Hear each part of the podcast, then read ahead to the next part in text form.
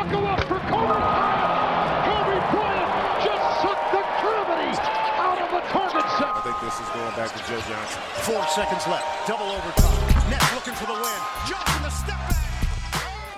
Moin und herzlich willkommen zu einer neuen Episode von eurem NBA-Podcast ins Gesicht von Staudemeyer. Mein Name ist Dirk Funk und Arne Tegen ist natürlich auch mit in der Leitung. Grüß dich! Skir, skir. Was ja, tippst moin, du da so wild? Was ist denn jetzt los? Musst du jetzt nochmal kurz vor knapp hier dir nochmal ein paar Infos reinholen, oder was? Wenn du so fragst, ja.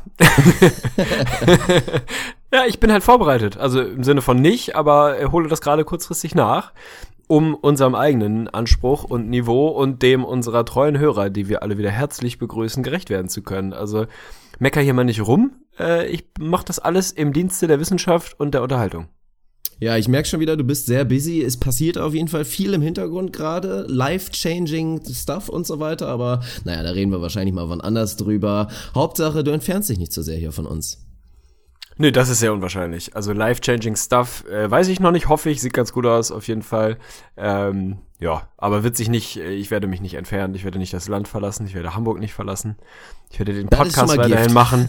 Wenn du dich vernünftig benimmst, werde ich den Podcast weitermachen und dann äh, sollte das funktionieren.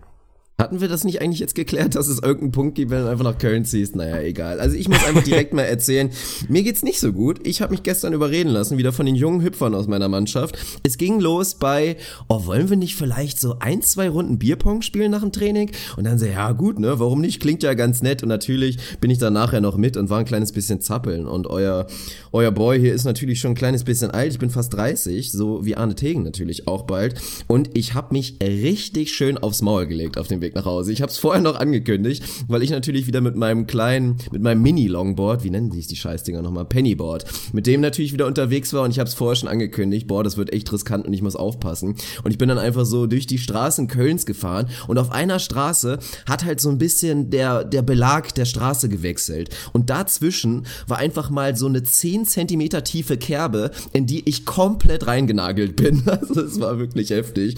Hab mir die kompletten Hände aufgeschürft. Äh, ja, tut noch ein bisschen mehr weh. Eben war ich Basketball spielen tatsächlich das erste Mal wieder seit Seit, glaube ich, dem, dem ein 1 gegen 1 Video, was man auch bei YouTube finden kann. Also ist wirklich ewig her und hab mich da auch natürlich wieder verletzt. Also schön mir irgendwie meine Hand so ein bisschen verstaucht. Läuft richtig gut.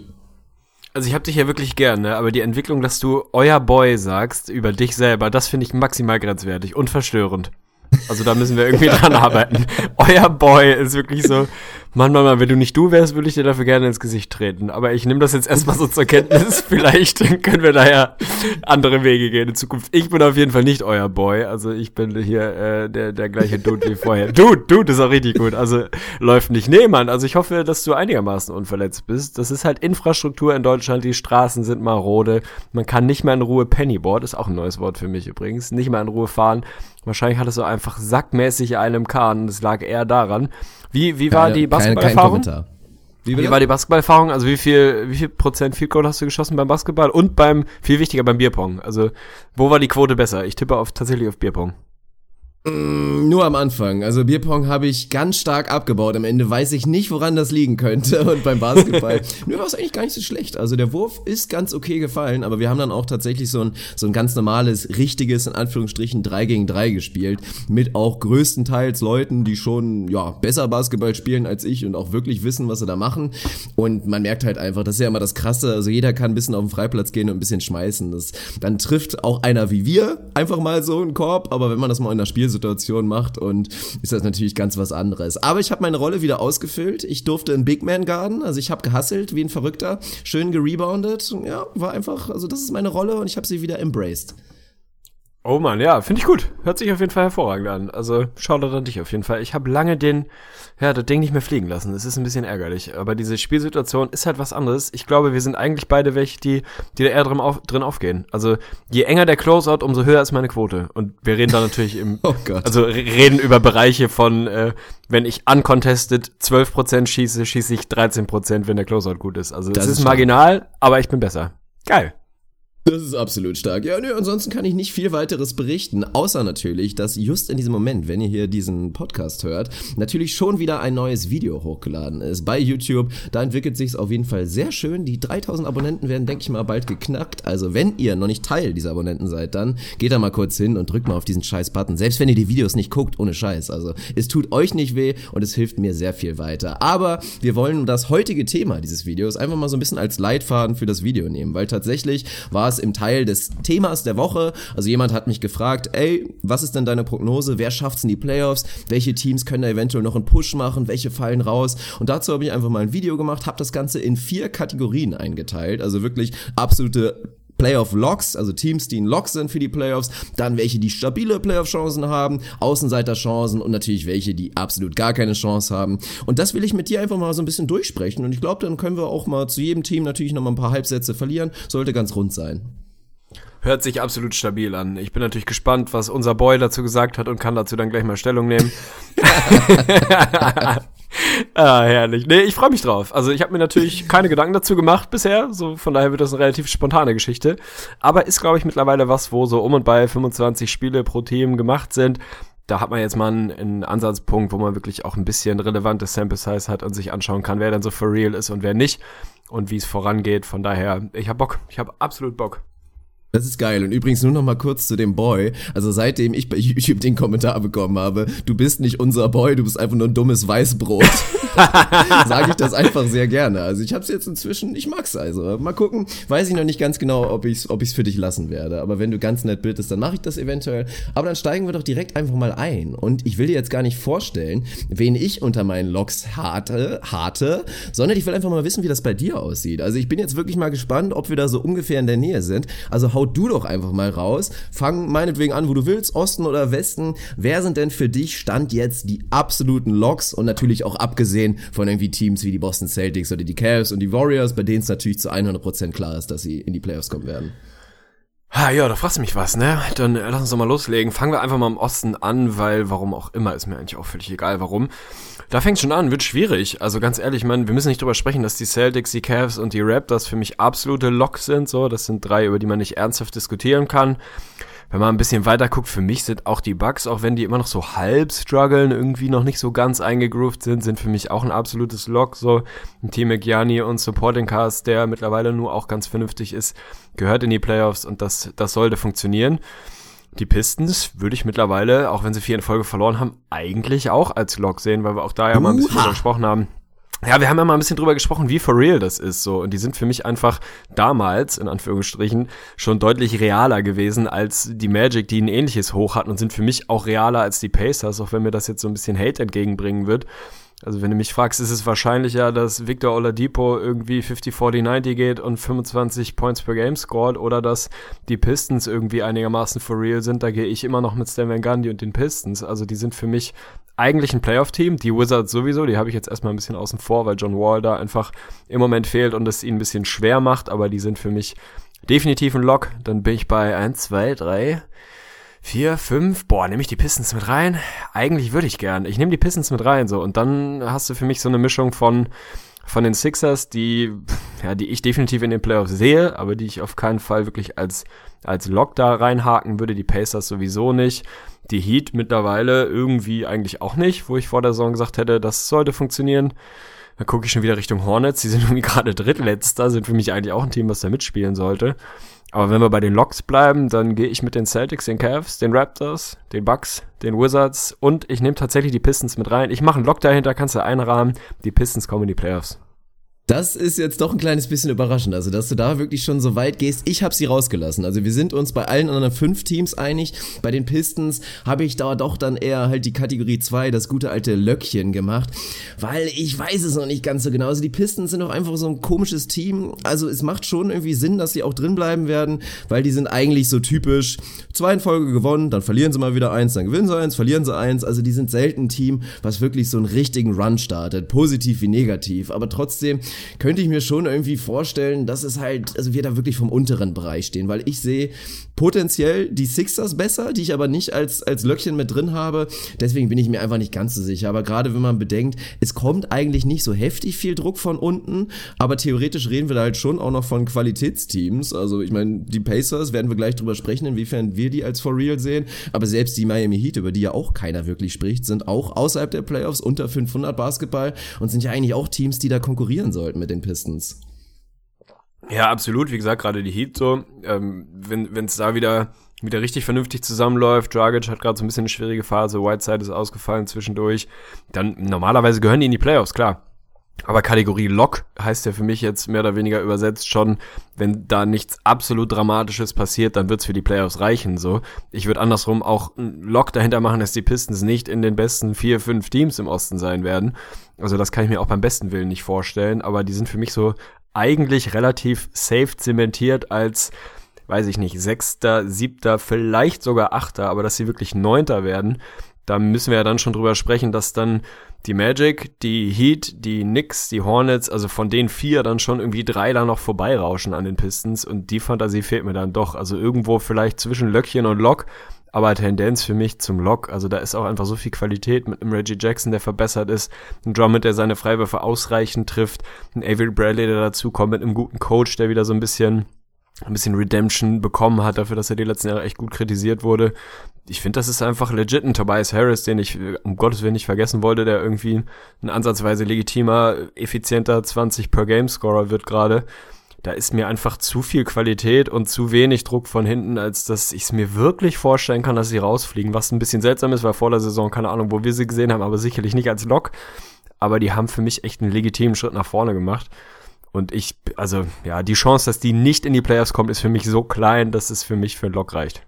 Finde ich spannend, du überzeugst mich auch gerade ein bisschen. Also ich bereue es gerade ein kleines bisschen, dass ich dir da nicht eventuell doch mit reingenommen habe, weil eigentlich hast du ja auch völlig recht und ich sehe es genauso. Ich finde auch, dass dieses Team for real ist. Also das ist einfach gerade die Starting Five. Das war ja eigentlich in der letzten Saison auch schon so, aber diesmal sehen wir halt wirklich eine richtig stabile Truppe da. Also die Befürchtungen sind selbstverständlich, was passiert, wenn so ein Reggie Jackson irgendwie wieder ein alte Muster verfallen sollte, was passiert, wenn Andre Drummond auf einmal wieder nachlässt. Der hat auch die letzte Saison extrem heiß gestartet und hat danach nachgelassen. Also wenn die beiden Sachen passieren sollte und dann auch noch ein Tobias Harris, der gerade spielt wie Prime Mellow, Alter. Also vielleicht nicht ganz so heftig vom Scoring-Level, aber unfassbar. Und wenn der dann irgendwann mal anfängt, seinen Dreier nicht mehr zu treffen, wer weiß, was passiert. Aber auch die letzten vier Niederlagen, die du angesprochen hast, sollten einem eigentlich auch keine Sorgen machen. Das waren alles gegen gute Teams, gegen die Wizards, gegen die 76ers, gegen die Spurs und die Bucks. Und ich finde es auch verrückt, habe ich gerade noch mal gesehen. Also, dass die Pistons all diese vier Spiele verlieren, obwohl ihre Top 3 Scorer, Reggie Jackson, Jackson, Tobias Harris und Drummond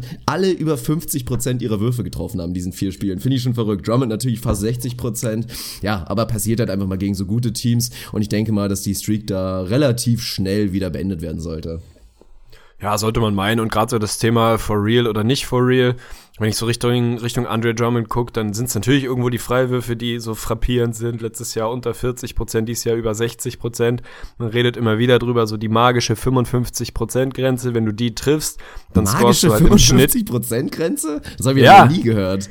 Ja, dann lass es mich dir erklären, Bruder. Also mein Boy, ich werde es dir erklären. Die 55 Prozent, die hat sich ja nicht irgendjemand ausgedacht, sondern die ähm, ergeben im Prinzip einen Punkte pro Possession Wert, der so effizient ist, dass er leicht überdurchschnittlich ist, dass es sich einfach nicht lohnt, dich konsequent zu faulen, wenn du 55 Prozent oder mehr triffst dann äh, bist du natürlich immer noch streaky und nicht besonders gut, aber ab dann lohnt es sich eigentlich nicht mehr, dich zu faulen, weil du dann halt x Punkte pro Possession scorest und damit tendenziell zu gut bist, dass man dich hacken sollte. Das ist das eine, wo er improved ist. Vielleicht schießt er keine 60, 62, 65, 70 Prozent dieses Jahr, aber diese 55, die dann dafür sorgen in der Konsequenz, dass er in der Crunch-Time auf dem Platz bleiben kann, was zu einem absoluten Career-High per Minute, äh, Minutes per Game führt. So letztes Jahr unter 30 Minuten, dieses Jahr 33,5, einfach weil er auf dem Feld bleiben kann. Das ist das eine Riesen-Improvement und das andere, was für mich fast massiver ist, und darüber haben wir ja auch schon öfter mal gesprochen, sind so diese diese klassischen Pässe aus dem Post-Up, einfach seine Intelligenz, seine mächtige Dominanz körperlich dafür zu nutzen, richtig ordentliches Play zu generieren. So, das muss er ja um Gottes Willen nicht immer selber abschließen. Im Gegenteil, tendenziell ist es halt oft recht hilfreich, wenn er einfach im richtigen Moment den Pass spielt. So, wenn man in die reinen Per-Game-Numbers guckt, vorheriges Career High Assists per Game 1,1, weil er eben genau diesen Skill nicht hatte, im richtigen Moment mit dem richtigen Timing sauberen Pass zu spielen. Der muss ja nicht irgendwie behind the back sonst wo Crosscourt fliegen. Es reicht einfach im richtigen Moment einen sauberen Pass in die Hand von einem Shooter zu werfen, was er einfach nicht geschissen bekommen hat die letzten Jahre. Dieses Jahr ist er bei vier Assists per Game angekommen, also fast vervierfacht den Wert aus dem letzten Jahr, einfach weil dieser Skill auch sichtbar besser ist. Er kriegt es besser hin, da im richtigen Moment die richtige Entscheidung zu treffen. Und wenn dann die Shooter drumherum einfach ihre Würfe treffen, wie vor allem Tobias Harris, dann ist es auf einmal ein Team, was ja kein Contender ist im Osten, aber was gut genug ist für mich, den Rest da an Gemüse, was da immer noch auf den unteren Playoff-Plätzen irgendwie unterwegs ist, dahinter sich zu lassen. So, von daher Pistons, je länger ich drüber rede, das ist ein Log. Ja, hört sich gut an. Und Andre Drummond, ich finde auch. Und da muss man einfach mal sagen, zum Glück haben es er und Stan Van Gundy endlich geschafft, da einen Weg zu finden. Und das Spannende dabei ist ja, dass es jetzt nicht die Lösung war, ähnlich. Wir haben ja immer diesen DeAndre Jordan-Vergleich gemacht und zu sagen, ja komm, Andre Drummond sollte einfach so spielen, nicht wirklich Touches bekommen, sondern einfach halt, ja, hasseln und sich dann da seine Touches holen, indem er Offensiv-Rebounds holt. Aber sie haben es ja ein kleines bisschen anders gemacht. Sie haben halt seine Touches nicht unbedingt reduziert, aber haben sie halt verändert. Statt dieser lästigen Post-Up-Situation, die ja das Spiel auch einfach nur verzerren, kriegt er halt viel mehr Elbow-Touches und das führt halt dazu, dass er immer öfter in Situationen kommt, einfach clevere Pässchen zu spielen und das ja auch eine viel dankbare und viel einfache Situation ist, wenn du natürlich den Korb siehst, alles um dich herum siehst, als jetzt irgendwie ein Post-Up. Also es ist auch einfach ein richtig heftiger Skill, aus Post-Up-Situationen, aus Doppelung, gute Pässe zu spielen. Das ist eine Qualität, die haben nicht viele Spieler und Andrew Drummond hat die halt nicht und dass sie es so hinbekommen haben und einfach da dadurch sein Skill-Level ja absolut in die Höhe getrieben haben, finde ich echt eine super Sache. Absolut, zumal wir immer wieder auch bei ihm drüber gesprochen haben, dass er einfach gute Hände hat, so. Also das ist ja nicht so, dass der so die letzten Fortfinger hat und den Ball irgendwie nicht, nicht vernünftig aufheben kann, wie es andere Big Men in der körperlichen Größenordnung haben, sondern er hat ja eigentlich wirklich ein vernünftiges Ballgefühl, dass er es irgendwie nie hingekriegt hat, da vernünftige Pässe zu spielen, war immer schon so ein bisschen seltsam. Also ich finde es natürlich schon überraschend, dass er diesen Skill jetzt so doll ausgeprägt hat, wie er es gerade macht, aber es ist eigentlich auch nichts, wo man sagt, da fällt man aus allen Wolken, hätte man ihm nie zugetraut, einfach weil theoretisch die Voraussetzungen ganz gut da waren. Aber lass uns eine Kategorie weitergehen. In die Löckchen. Lass uns einfach im Osten bleiben. Wen auch immer du dann außerhalb der Pistons noch bei den Löckchen hast, kannst du mir gleich mal erzählen. Und ich bin gespannt, wie ich dazu senfen kann. Und was hast du überhaupt als Löckchen definiert? Also ab wann ist man ein Löckchen? Wenn du dir relativ sicher bist, dass sie in die Playoffs kommen? Oder was war da das Merkmal, was ein Team zu einem Löckchen macht? Nee, also Löckchen geht ja eigentlich schon ein bisschen zu weit. Also das waren, ich habe es ja genannt, stabile Playoff-Chancen.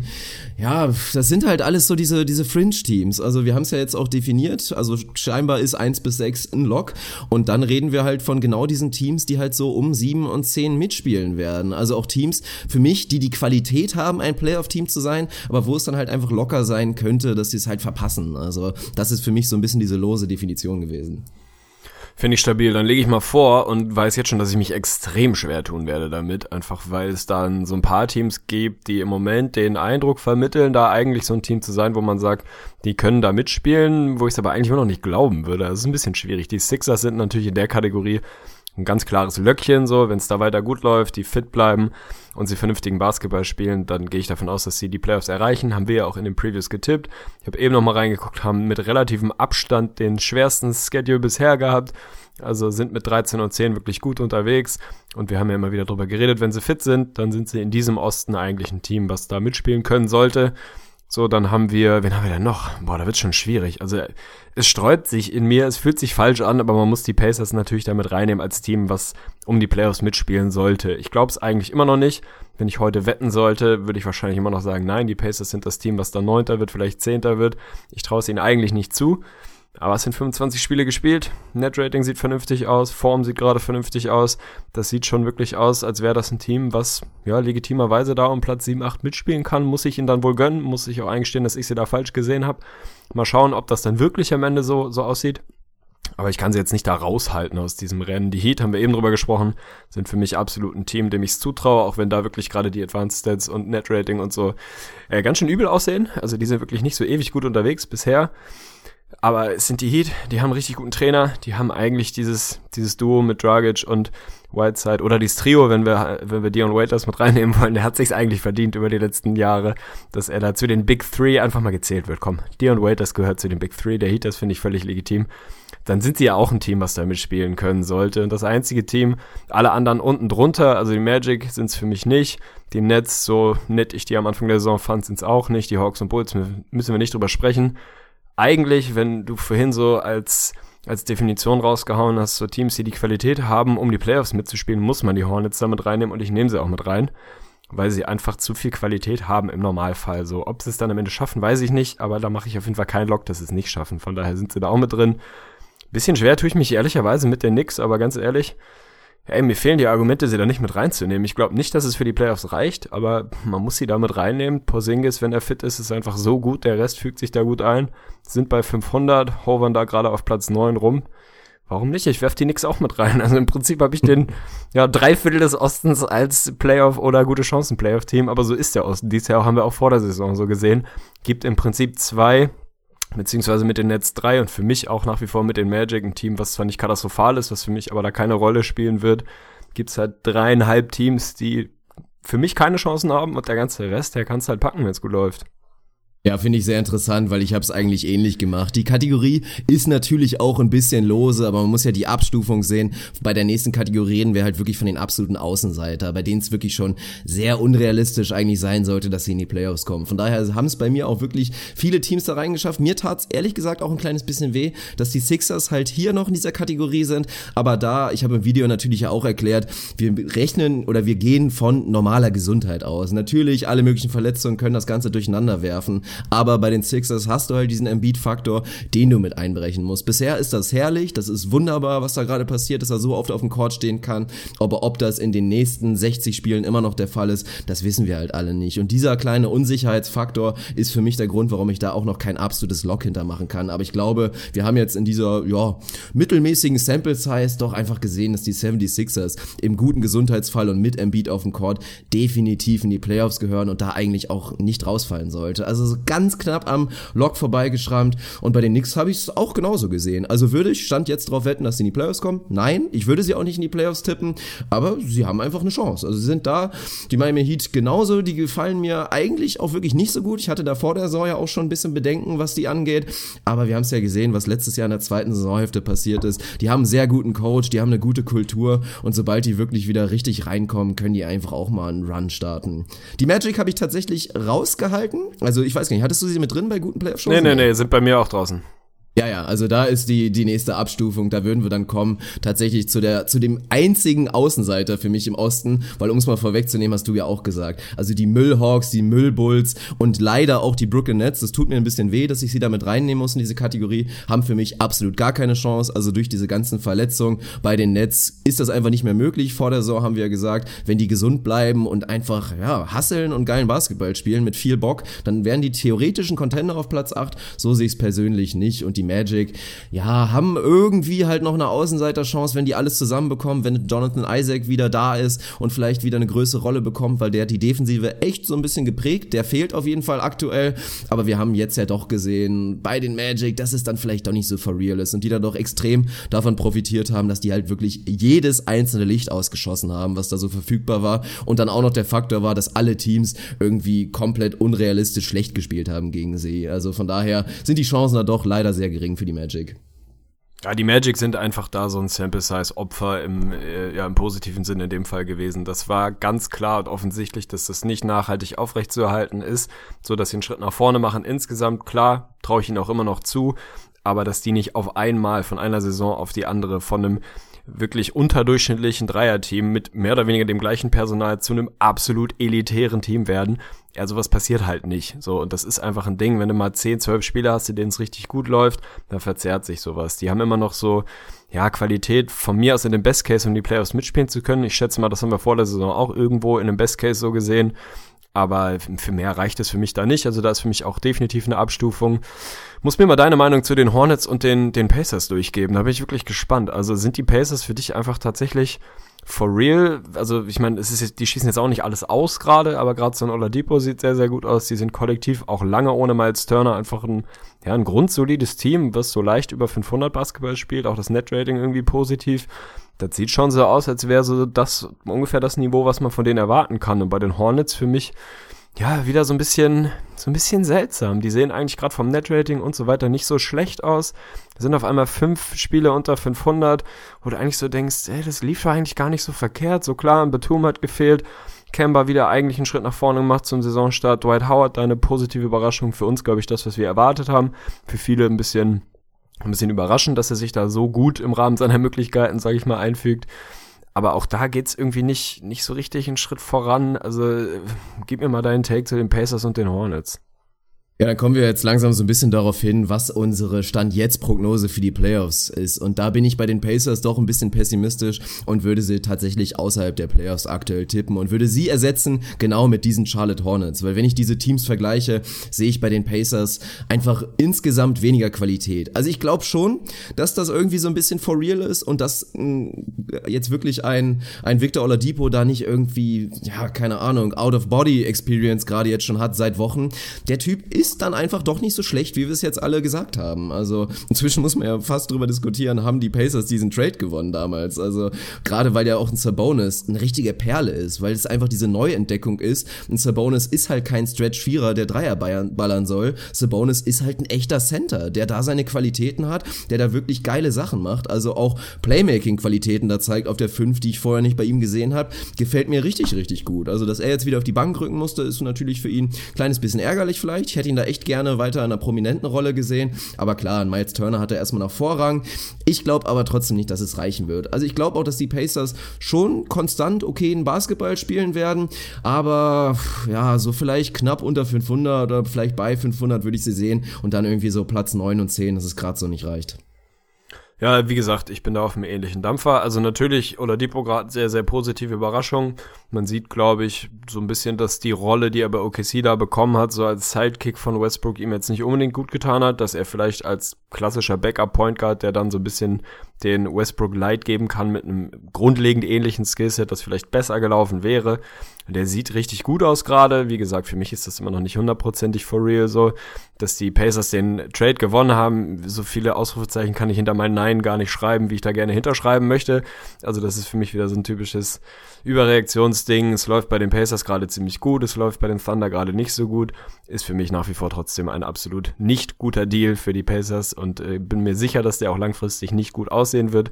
Sabonis hatte ich ja damals schon gesagt, so das hatte sich, glaube ich, eher wie so ein ja, wie so ein Runter- und Schlechtreden von Oladipo angehört, war aber gar nicht unbedingt so gemeint, sondern ich fand Sabonis einfach auch bei den, bei den OKC schon, ja, schon ganz interessant, so. Hätte ich ihm das jetzt zugetraut wie die ersten Wochen, wo er wirklich Double-Double an Double-Double gereiht hat? Nee, das habe ich so auch nicht gesehen, aber das ist schon jemand, der irgendwie echt ein solides Skillset hat. Ich glaube nach wie vor nicht, dass das irgendwie ein, weiß ich nicht, ein unfassbar überdurchschnittlicher NBA-Spieler wird, weiß ich nicht, aber so ein absolut grundsolider Starter in einem okayen, ordentlichen Team, das kann ich mir vorstellen. Der macht da einen guten Eindruck.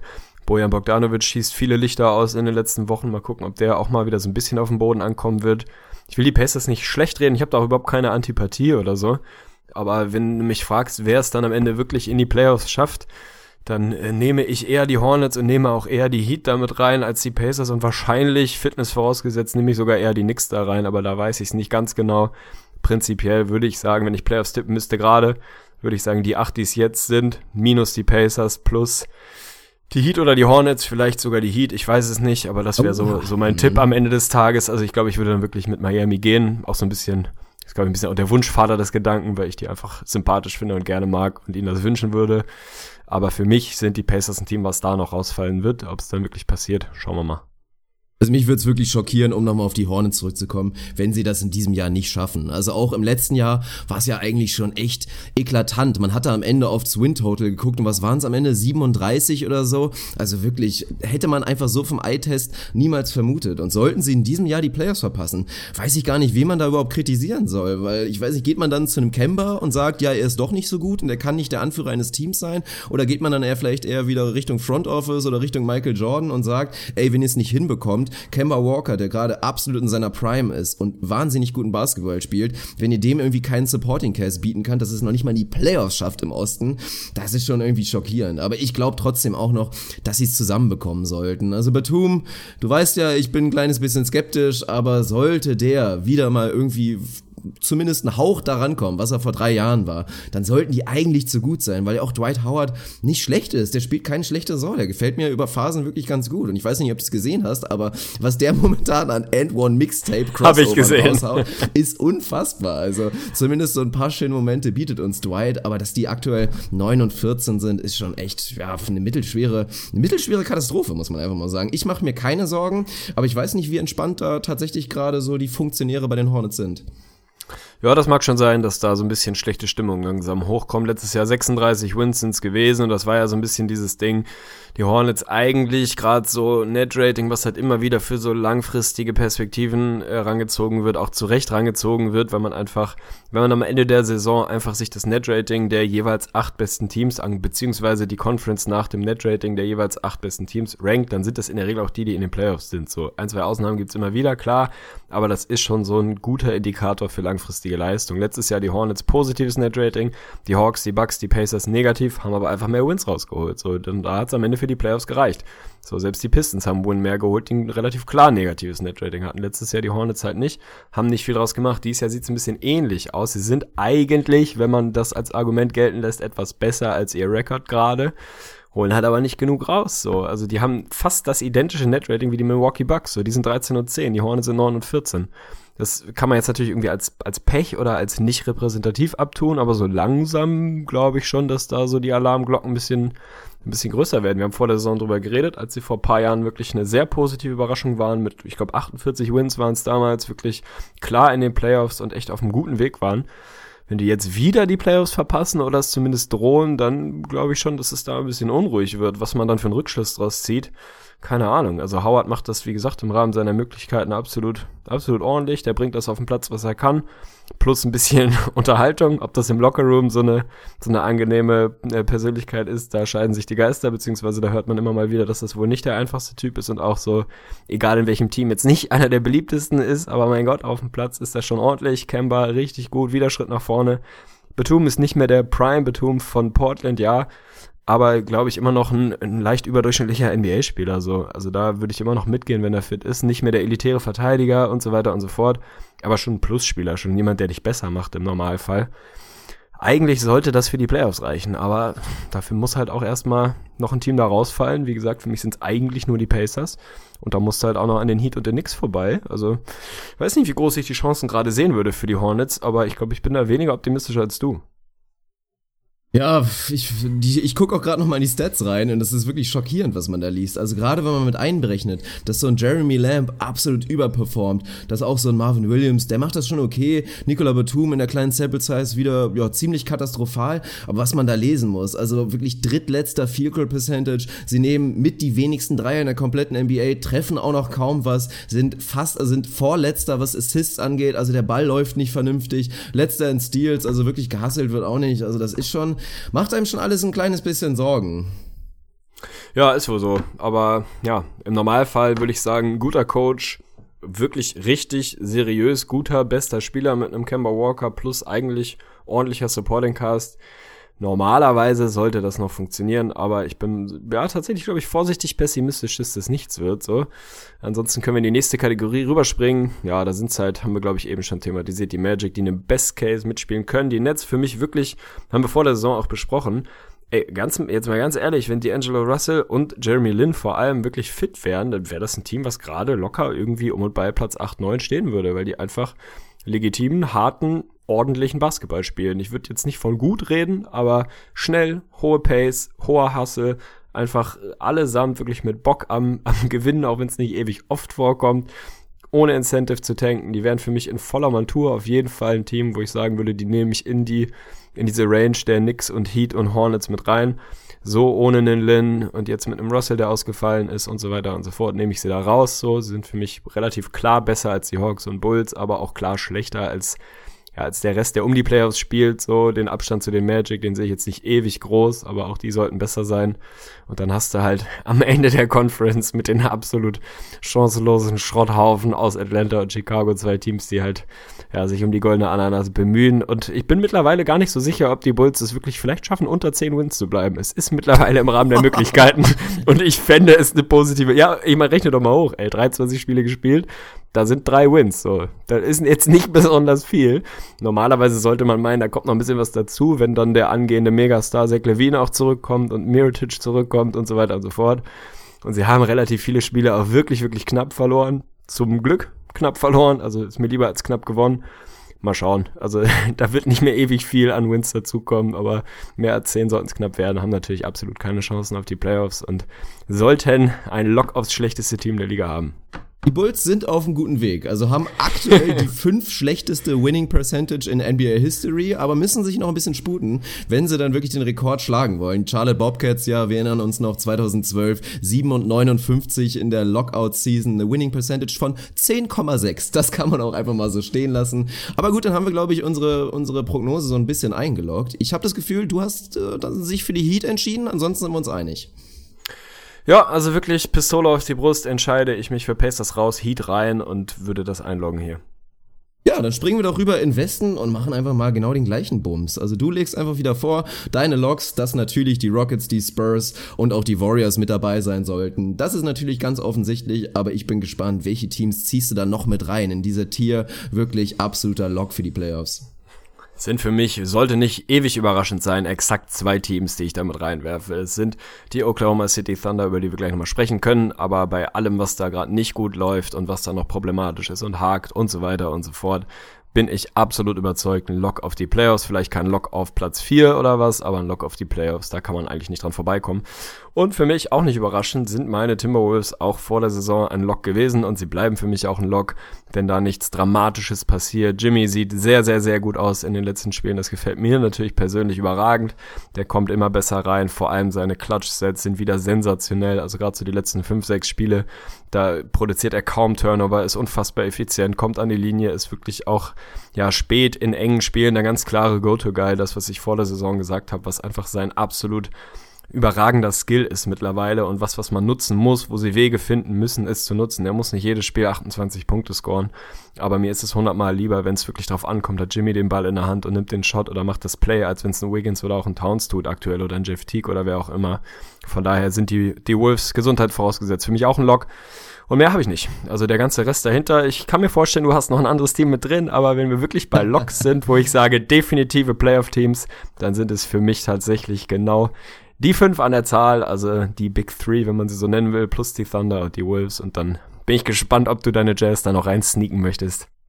Ja, ich habe einen Lock mehr. Ich bin bei sechs und es sind die Utah Jazz. Da bin ich natürlich ein kleines bisschen biased. Zu den Jazz kommen wir, glaube ich, gleich. Ansonsten nochmal zu den Timberwolves. Da muss ich zugeben, habe ich das Lock eigentlich auch nicht so gerne verteilt, weil ich bin nach wie vor der Meinung, die Timberwolves sollten eigentlich ein 500er Team sein, wenn alles normal gelaufen ist. Man muss ihnen das hoch anrechnen, dass sie halt einfach dann vielleicht klatsch waren, als Andrew Wiggins unter anderem da diesen kranken Game Winner gegen die Thunder reingehauen hat. Aber da waren schon viele Spiele dabei, die sie, wie gesagt, vielleicht eher hätten verlieren sollen und dann würden wir auch aktuell nicht von Platz 4 im Westen sprechen. Und da, um auch nochmal darauf zurückzukommen, ich glaube nicht daran, dass sie jetzt wirklich Homecourt bekommen können. Dass sie dieses vierte Team im Westen sein soll, glaube ich, dass sich da noch wer vorschieben wird, was ist eventuell die Thunder sein könnte. Das wäre wahrscheinlich da aktuell meine Prognose.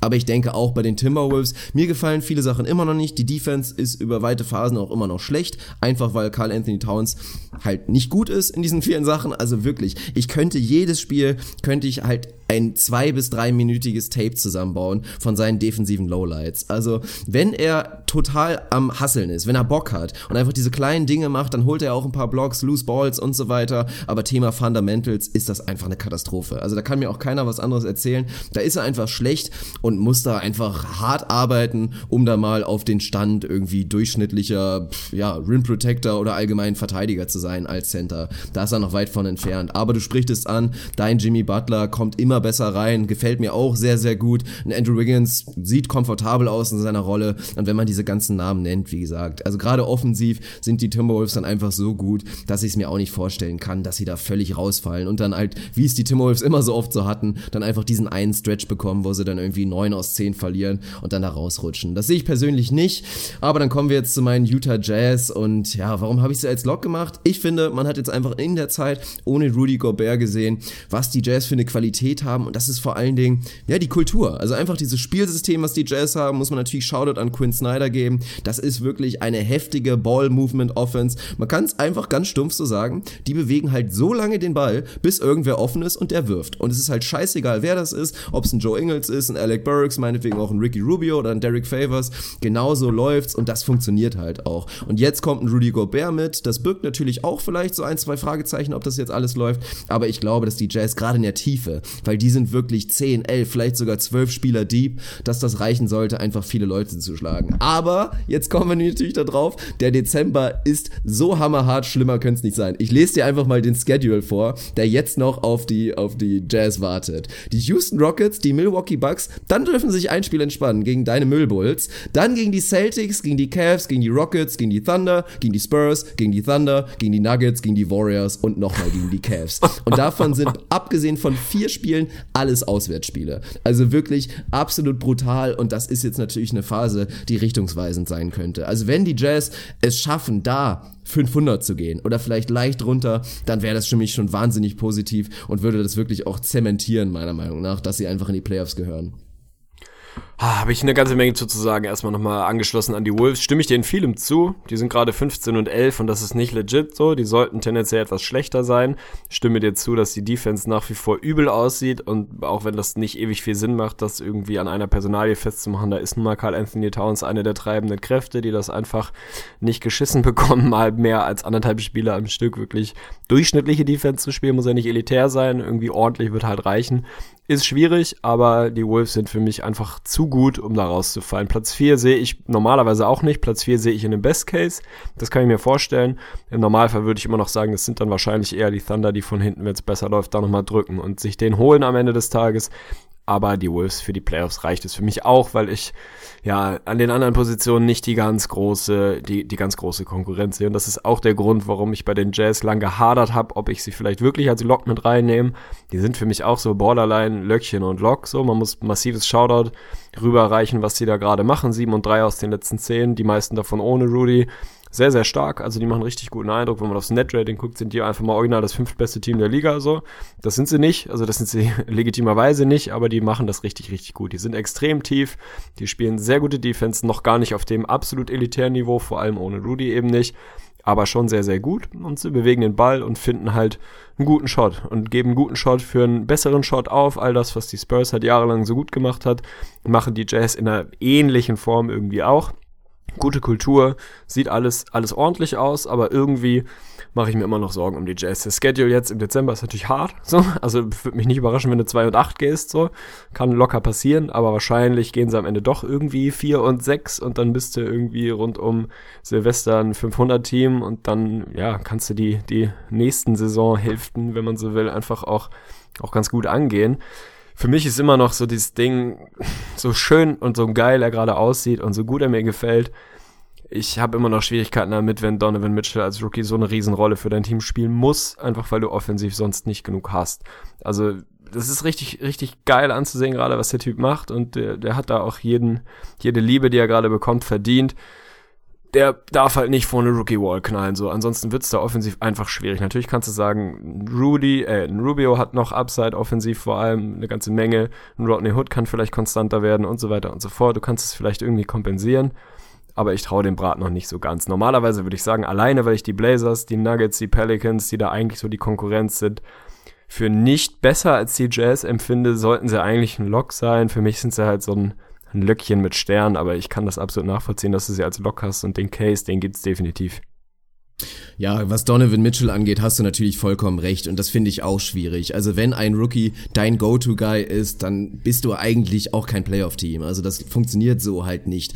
Es ist halt so in diesen Phasen dann wirklich, wenn das dann nicht mehr klappt und wenn es dann auch mal so Broken-Play-Situation, dann schmeißen sie halt den Ball rüber zu Mitchell und dann ist das natürlich, ja, Hit or Miss natürlich klassisch. Aktuell ist er brandheiß und macht einen sehr, sehr soliden Case für, ja, Top 3 Rookie in der NBA, vielleicht sogar der, der zweitbeste. Das ist schon echt hart, aber das kann natürlich ganz schnell auch mal anders aussehen. Aber was ich da positiv sehe und was mir auch Hoffnung macht, ein Alec Burks kommt immer besser rein, habe ich ja gesagt. Also in manchen Spielen, da zeigt er wirklich, alter Schwede, das könnte ein richtig guter Typ sein. Rodney Hood ist jetzt auch immer wieder in and out gewesen, so mit kleinen Verletzungen und so weiter. Sobald der sich dann wirklich etabliert und seine Bankrolle vielleicht auch noch ein bisschen besser schafft, dann sollte der eigentlich auch für einen Scoring Punch sorgen. Und dann freue ich mich auch drauf, wenn Joe Johnson wieder da ist, weil auch der wird da tatsächlich helfen. Also einfach ein zusätzlicher Mann, dem du den Ball geben kannst, wenn eben nicht dieses Club, was sie eben beschrieben hat, den Ball da am Perimeter rumfizzen zu lassen und dann irgendwann Open Shot zu haben. Da ist dann wirklich so ein Shotmaker wie ein Joe Johnson wirklich ein wichtiger Faktor. Selbst wenn der dann meinetwegen nur 6,5 Punkte pro Spiel macht, werden das verdammt wichtige 6,5 sein. Bin ich dabei. Also ISO Joe ist je, definitiv jemand, der da fehlt und der helfen kann, wenn er dann wieder voll dabei ist. Also ich glaube auch, dass die Jazz das im Kollektiv wahrscheinlich hinkriegen, so dass Donovan Mitchell irgendwann mal eine schwierige Phase bekommen wird, dass man das aber dadurch auffangen kann. Die hatte er ja eigentlich schon am Anfang. Ja, also richtig. aber die wird, die wird natürlich nochmal wiederkommen im Zweifel, so. Aber vielleicht kann es dann ein absolut fitter Rudy, ein Derek Favors vielleicht in der Bankrolle, falls sie da nochmal ran wollen, oder ein Ricky Rubio, der offensiv mal besser reinkommt, irgendwie übers Kollektiv lösen. Die werden harte Spiele haben, die werden so diese gerade so eben 80 Punkte gescored Spiele haben. Aber ich glaube auch, je länger ich auf die Konkurrenz gucke, und das ist für mich eigentlich das Hauptargument, desto eher bin ich mir eigentlich sicher, dass es reicht. Weil wenn ich mal reinschaue, für mich gibt es ein einziges Team, was gerade nicht auf dem Playoff-Platz steht, was definitiv reinrutscht und kein anderes, was für mich irgendeine Art von Chancen hat. Also sorry, aber für mich sind die Clippers ein Team, was chancenlos ist auf die Playoffs. Für mich sind es eben neun Teams, die da gerade kämpfen. Die Thunder rutschen rein.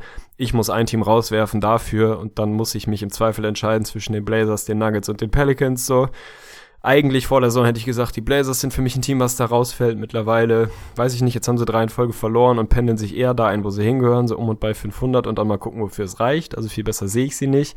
Die Nuggets haben halt das Riesenproblem, dass sich Paul Millsap verletzt hat. Ansonsten wären die für mich auch so ein Löckchen mit Stern gewesen, im Sinne von eigentlich besser oder zu gut, um rauszufallen.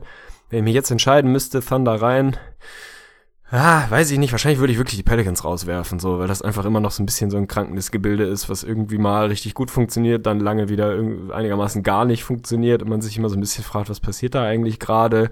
Kriegen sie das wirklich in die Spur?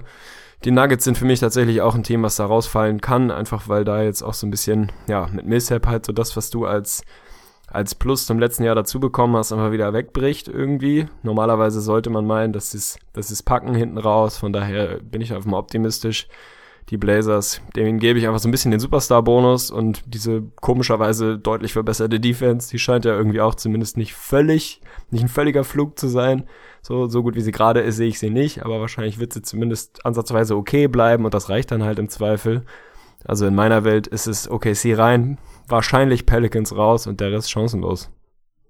Ja, das ist halt die besondere Sache bei der Western Conference und ja etwas, was man vorher nie so gesehen hätte. Also wir hätten eigentlich gedacht, dass Position 1 bis, oder sagen wir mal, dass Position 6 bis 11 extrem competitive sein sollten. Aber jetzt durch die Clippers-Geschichte und auch die Grizzlies, die für mich eigentlich auch chancenlos sind. Also ich hab's in dem Video, habe ich die Clippers und die Grizzlies noch grad so in die Kategorie Außenseiter gemacht, weil es bei den Clippers halt für mich schon dieses Szenario gibt, mein Gott, was passiert, wenn er einfach Magic ist, so, wenn Milos Theodosic zurückkommt, der auf einmal natürlich eine super Chemistry hat mit dem DeAndre Jordan meinetwegen, dann kommt ein Gallo wieder besser rein und ist dann vielleicht der Go-To-Scorer und zeigt sein Niveau, was er bei den Denver Nuggets in der letzten Saison hat, mit einem Austin Rivers und halt was sonst da noch so ein bisschen unterwegs ist, kann das schon ein Team sein, was vielleicht so ein bisschen überperformt und in der Phase so gut ist, dass sie dann eventuell doch noch in Schlagdistanz sein sollten, wenn Blake Griffin dann zurückkehrt. Und dass sie dann wirklich mit allen Leuten, die sie haben, eigentlich ein klares Playoff-Team sind, das ist ja, haben wir ja vor der Saison etabliert. Und da würde auch niemand widersprechen. Also wenn sie das schaffen sollten, so gut zu kompensieren, was ich persönlich nicht glaube, dann haben sie irgendwie eine Außenseiterchance. Bei den Grizzlies greift natürlich wie immer, wenn Conley wieder da ist und die beiden, er und Gasol, All-Star-Niveau spielen, dann müssten sie eigentlich irgendwie eine Chance haben. Ich sehe es persönlich auch nicht. Und dann reden wir eigentlich wirklich von einem Spot, der da wirklich dann umkämpft sein sollte. Halt, wer fällt raus hinten auf der 9? Und das ist auch ja der Hauptgrund, warum ich die Utah Jazz als Lock nehme. Weil ich mir einfach sicher bin, dass die Utah Jazz besser sein werden als entweder die Nuggets, die Blazers oder die Pelicans. Also da bin ich mir einfach zu 100%ig sicher und so mache ich das. Wen ich gleich rausgenommen habe, ja, erzähle ich dir einfach mal gleich. Aber ich habe auch noch mal Thema Denver Nuggets und wie das jetzt ohne Paul Millsap aussieht. Ja, es ist dann doch, weil du jetzt schon gesagt hast, das, was Millsap eigentlich bringen sollte, die Defense. In der kleinen Sample Size, die sieben Spiele jetzt ohne Paul Millsap. Denver Nuggets Defensive Rating von 114 und 1. Damit sind sie letzter in der kompletten NBA. Ein Net Rating von minus 9,1 in den letzten sieben Spielen ohne Paul Millsap. Immerhin drei gewonnen noch davon. Also das ist ja recht stabil. Aber ja, da muss man schauen. Also die Nuggets werden jetzt erstmal wieder ein bisschen brauchen, ihren Spielstil ohne Millsap zu etablieren. Natürlich jede Menge Nikola Jokic, aber dann fehlt halt einfach ein Danilo Gallinari. Und auch wenn man es jetzt vielleicht nicht glauben würde, so wie wir bisher bei den Clippers gesehen haben, war er, wie gesagt, jemand, der fast ein All-Star hätte sein können in der letzten Saison. Also da fehlt einfach riesig was und deswegen muss man sich ein bisschen Sorgen machen. Definitiv, also würde ich dir auch nicht widersprechen und ist ja auch das, was, äh, ja, was ich eben irgendwie angerissen habe, dass natürlich ein Paul Millsap, auch wenn er nicht mehr der elitäre Monsterverteidiger ist, da einfach seinen Impact hat und ich bin mir sicher, dass der im Laufe der Saison besser geworden wäre, so und noch besser zum Tragen gekommen wäre. Jetzt hast du natürlich in den letzten Spielen auch einen Nikola Jokic, der immer mal wieder raus ist. Also so diese die Stats aus den letzten sieben ohne Millsap sind für mich so halb repräsentativ, dass dass sie defensiv Probleme kriegen werden, wenn er weg ist. Das das war leider Gottes vorher klar, so. Und die sind für mich absolut kein Team, wo ich mir sehr, sehr sicher bin, dass es für die Playoffs reicht. Aber das ist eben genau das, was du eben nochmal noch mal so deutlich gemacht hast. Also die Jazz, je länger ich drüber nachdenke, eigentlich sind sie fast ein Lock, einfach weil die Konkurrenz nicht da ist. Die Clippers, ja, in einem absoluten Mega-Best-Case, wenn Theodosic jetzt den Rest der Saison fit ist, irgendwie sehr, sehr guten Basketball spielen kann, da eine Chemie entwickeln kann, Gallo endlich wieder irgendwie fit bleiben kann und einigermaßen effizient an die 20 per Game scoren kann, dann haben sie vielleicht eine Chance, wenn irgendwie die Pelicans zum Beispiel ziemlich auseinanderbrechen, beziehungsweise da müssen dann halt zwei auseinanderfallen aus Pelicans, Nuggets, Blazers. Fehlt mir die Fantasie. Also ich räume tatsächlich aktuell Memphis bessere Chancen ein, da noch einen Push zu machen als den Clippers, aber beide auf einem sehr, sehr geringen Niveau. Also es würde mich in beiden Fällen ja, schockieren, wenn es für die Playoffs reicht, ganz ehrlich. So gerne ich gerade Memphis da sehen würde, ich sehe es einfach nicht. Da sind dann auch schon was sind es, fünfeinhalb Spiele oder was, viereinhalb, fünf Spiele sind sie schon hinten. Sehe ich einfach nicht. Sind für mich auch beides keine Teams, die Clippers schon eher, die mal auf so eine richtige Streak gehen können, wenn es da mal, mal wahnsinnig gut läuft. So Memphis ist halt auch kein Team, was dann aus, auf einmal, keine Ahnung, 12 aus 15 gewinnt und so einen totalen Run macht. Die sind halt einfach so ein kontinuierlich eigentlich gutes Team. Aber das ist halt auch nichts, wo ich sage, die, die holen jetzt irgendwie fünf Spiele Rückstand auf. Sehe ich so in der Form nicht. Ich bin gespannt, wen du wirklich rausgeworfen hast, zugunsten der Thunder oder zu Ungunsten, wie auch immer. Ob es dann auch die Pelicans sind oder ob du sogar die Nuggets raushaust. Sind die Blazers für dich schon ein Team, wo man sagen muss, ja offenbar sind sie halt einfach gut genug, ohne richtig gut zu sein? Oder sind sie vielleicht sogar das Team, was rausgeht? Ja, nach der Argumentation sind sie eigentlich auch fast schon Lock, weil ich glaube, dass wenn ich mich entscheiden müsste, Blazers, Nuggets oder Pelicans, dass ich vielleicht wirklich am ehesten dann Blazers sagen würde, weil es reicht ja schon bei den Blazers, wenn die Defense halt annähernd das hält, was sie da machen. Die müssen ja nicht weiterhin Top 5 in der NBA sein. Es würde ja schon reichen, wenn die irgendwie durchschnittlich sind, irgendwo 15 bis 18 meinetwegen. Dann sollte die Offense von McCallum und von dem Lillard eigentlich ausreichen, dass das irgendwie passt. Also ich mag die Blazers nach nach wie vor nicht. Ich finde den Kader immer noch nicht optimal zusammengeschmissen. Aber das ist schon, ist schon okay. Das ist ein funktionales Team. Wenn ein Amino dann auf einmal wieder mit dabei ist, dann sind die relativ stabil und dann glaube ich, dass es reicht. Thema Star Power, dieser Two-Way-Punch, gerade im direkten Vergleich zu den New Orleans Pelicans. Und da sehe ich den riesen Unterschied. Dass es da nicht reichen kann, meiner Meinung nach einfach nur von DeMarcus Cousins und Anthony Davis. Sie sind für mich tatsächlich das Team, was ich rausgenommen habe, weil ich bei den Denver Nuggets schon einfach da insgesamt als Team eine zu große Offensivqualität sehe, als dass sie da rausfallen sollten. Von daher eine harte harte Entscheidung, weil ich natürlich unglaublich gerne einen Cousins und einen Davis sehen würde, auch potenziell in einem Erstrunden-Matchup gegen dann die Warriors vielleicht oder die Golden State, gegen die Golden State Rockets, wollte ich gerade sagen, auch ganz geil. Würde ich natürlich unglaublich gerne sehen, aber wenn ich drauf wetten müsste, wären es tatsächlich bei mir die Pelicans, die einfach aufgrund von fehlender Tiefe und wer weiß, was da alles noch passiert, das ist ja auch das Team, bei dem man am realistischsten noch Verletzungsprobleme auf jeden Fall dazu irgendwie rein justieren muss, deswegen sind sie für mich raus ja, Verletzung oder wahlweise so ein Mid-Season-Trade, der auch irgendwie nicht, nicht komplett vom Tisch ist, je nachdem, wie es dann mit den beiden großen Jungs da weitergeht oder ob es da weitergeht, sind für mich auch einfach das Team, wo ich sagen muss, das ist irgendwie ganz nett und wenn es richtig gut klickt, dann kann das auch gut sein. Aber im Prinzip ist es mir auch ehrlicherweise egal, wer da nach einläuft. Also es ist jetzt auch nicht so, dass ich sagen würde, ey, die Pelicans sind irgendwie ein Team, wo ich sage, die können, wenn alles richtig gut läuft, den Warriors oder Rockets oder Spurs vielleicht, wenn Kawhi zurückkommt, wem auch immer, da so richtig ehrlichen Krach machen. Keine Ahnung. Natürlich würde ich irgendwie gerne Anthony Davis in den Playoffs nochmal sehen, der da schon einmal echt einen guten Job gemacht hat, so einen Sweep einigermaßen kompetitiv aussehen zu lassen. Ein Boogie mal in den Playoffs zu sehen, wäre irgendwie auch ganz nett. Aber ich sehe halt einfach da auch nicht die nicht die Qualität, dann da wirklich, wirklich ernsthaften Krach zu machen. Von daher, für mich sind es dann wahrscheinlich auch die Pelicans, die rausgehen. Und dann, ja, dann ist der Westen anscheinend weniger umkämpfter als im letzten Jahr, wenn man dann mal so nach unten guckt. Schon spannend. Also aktuell, die Mavs sind tatsächlich ein Win hinter den Clippers. Das hätte ich irgendwie vor zwei, drei Wochen auch nicht unbedingt gedacht.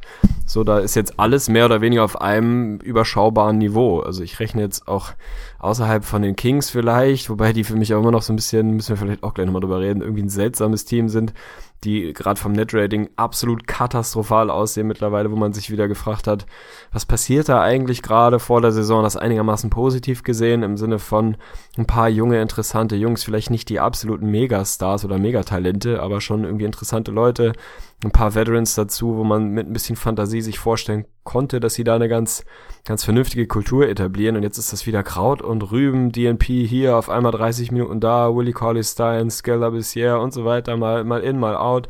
George Hill von der Bank, mal im Starting Lineup, keine Ahnung, niemand weiß so richtig, was da passiert, also ich jedenfalls nicht. Die wären für mich noch so ein Team, wo ich sage, da kannst du mal richtig südwärts gehen. Ähnlich natürlich auch irgendwie bei den Suns, die halt gerade neun Wins haben und man fragt sich ein bisschen, woher eigentlich. Also ich zumindest und die Lakers sind halt, ja, die sind ja auch einfach nicht gut so. Also normalerweise sollte man meinen, die werden da alle noch noch ein bisschen, bisschen weiter unten reinrutschen, was, was die reinen Wins angeht. Und die Mavs sind halt die Mavs, wo man, ja, wo man eh keine Ahnung hat. so, was soll's. Wahrscheinlich werden die am Ende halt wieder Zehnter mit so, ja, das, Ahnung, das glaube ich nämlich auch. 34 Wins und du denkst so, ja, toll. so, ey, ja. super. Und jetzt hängst du da halt irgendwo im, im No Man's Land rum, mach halt, aber ja, gib mir mal deinen Take irgendwie so zu den, zu den Kings oder allgemein zu diesen ganzen Teams, die dann da so ja, nicht, nicht gut genug sind, teilweise nicht richtig scheiße. Also wie wird sich das langfristig am unteren Ende des Westens für dich gestalten? Ich denke mal, dass da die Kings sich ziemlich solide etablieren werden. Die Suns werden sich natürlich auch dazu gesellen. Ich habe auch die Befürchtung, dass die Mavs, und die sind ja wieder back at it again, mit dem Tanken kriegen sie einfach nicht auf die Reihe. fünf und fünf aus den letzten zehn. Also was soll das? Liegt natürlich auch zum großen Teil daran, dass Dirk Nowitzki echt richtig gut aussieht momentan. Jo. Also macht das sehr, sehr gut. Und die haben ja auch ein bisschen Qualität. Also abgesehen davon habe ich ja letztens diesen Fun Fact einmal auch gepostet bei Facebook. Die On-Off-Stats von Harrison Barnes sind wahnwitzig. Also was da abläuft, ich kann es persönlich nicht genau sagen, weil ich nicht genug Mavs-Spiele geguckt habe in dieser Saison und das auch aus gutem Grund, muss man dazu sagen. Aber mit Harrison Barnes auf dem Court sind die Mavs eine absolute Katastrophe. Sobald er auf der Bank sitzt, ist das stabil, sind sie eigentlich gar nicht so schlecht. Es hat natürlich einen großen Grund, wurde auch kommentiert natürlich direkt darunter. Klar, Harrison Barnes ist ein ISO-Scorer, ist jemand, der den Ball hält und vor allen Dingen den Ball aufhält vom Ball-Movement. Aber das war in der letzten Saison nicht anders. Da war Harrison Barnes auch ein ISO-Scorer, hat das sehr, sehr gut gemacht. Und da waren die On-Off-Stats ja nicht annähernd so ein Indikator, dass man sagen kann, Harrison Barnes tut den Mavs weh. Und dass das gerade so schlimm ist, alter Schwede. Und dann muss man halt auch mal langsam drüber nachdenken, was hat Harrison Barnes eigentlich für eine Rolle in der Zukunft der Dallas Mavericks? So, soll er einfach jetzt immer so der beste Spieler in einem ekelhaften Rebuild sein, bis dann irgendwann Dennis Schmitz Jr. halt besser ist als er? Oder guckt man da nicht irgendwo doch vielleicht mal, lädt man diesen Vertrag ab? Aber wer nimmt ihn aktuell, finde ich echt ein bisschen schwierig. Was sagst du zu Harrison Barnes?